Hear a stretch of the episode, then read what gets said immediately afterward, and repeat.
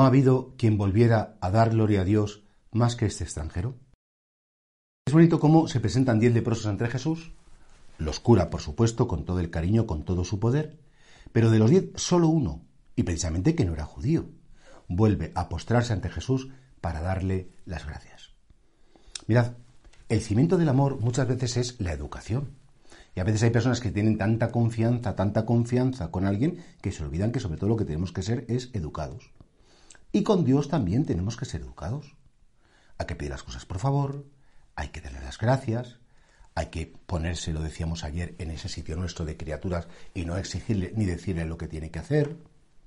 Pero Señor, claro que agradece esos gestos pues de elegancia, de gratitud. Antiguamente se enseñaba una asignatura que era la urbanidad en la piedad.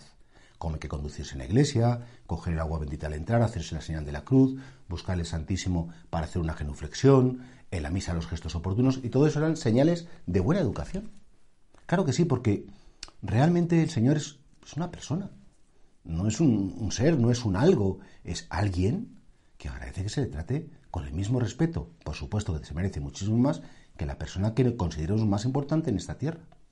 Y por eso, ojalá que supieras equilibrar en tu relación con Dios, por un lado, ser muy cariñoso, quererle mucho, pero por otro lado también ser como muy respetuoso. Oye, que este no es un cualquiera, que este no es un, con perdón, un colega que me encuentro por ahí, una colega eh, como la que a lo mejor me encuentro en el mercado o el que me encuentro por la calle que jugamos a algo, es el creador.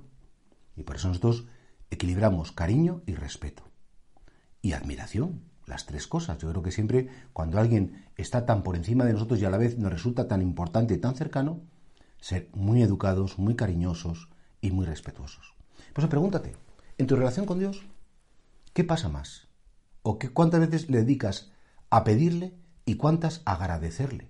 Porque hay personas que por pedir, uff, pedimos de todo.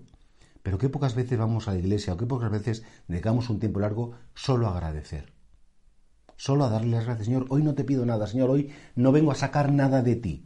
No eres una máquina resuelve favores que como... No, hoy solamente vengo a estar contigo para decirte gracias por lo que me has dado. Gracias por lo que no me has dado también. Gracias por la cruz, gracias por el gozo. Gracias por las dificultades y gracias por las facilidades. Es decir, tenemos tantos motivos para dar gracias a Dios. Porque todo lo que nos sucede lo bueno y lo menos bueno, Él lo va a convertir en algo que va a ser para nuestro bien. Por lo tanto, qué bonito es que de algún modo nos preguntemos si somos elegantes, si somos de verdad educados con el Señor o lo utilizamos solamente cuando nos interesa y para pedirle cuatro favores. Gracias de todo corazón es una frase que tiene que estar en nuestros labios cuando nos dirigimos al Señor, pues prácticamente todos los días.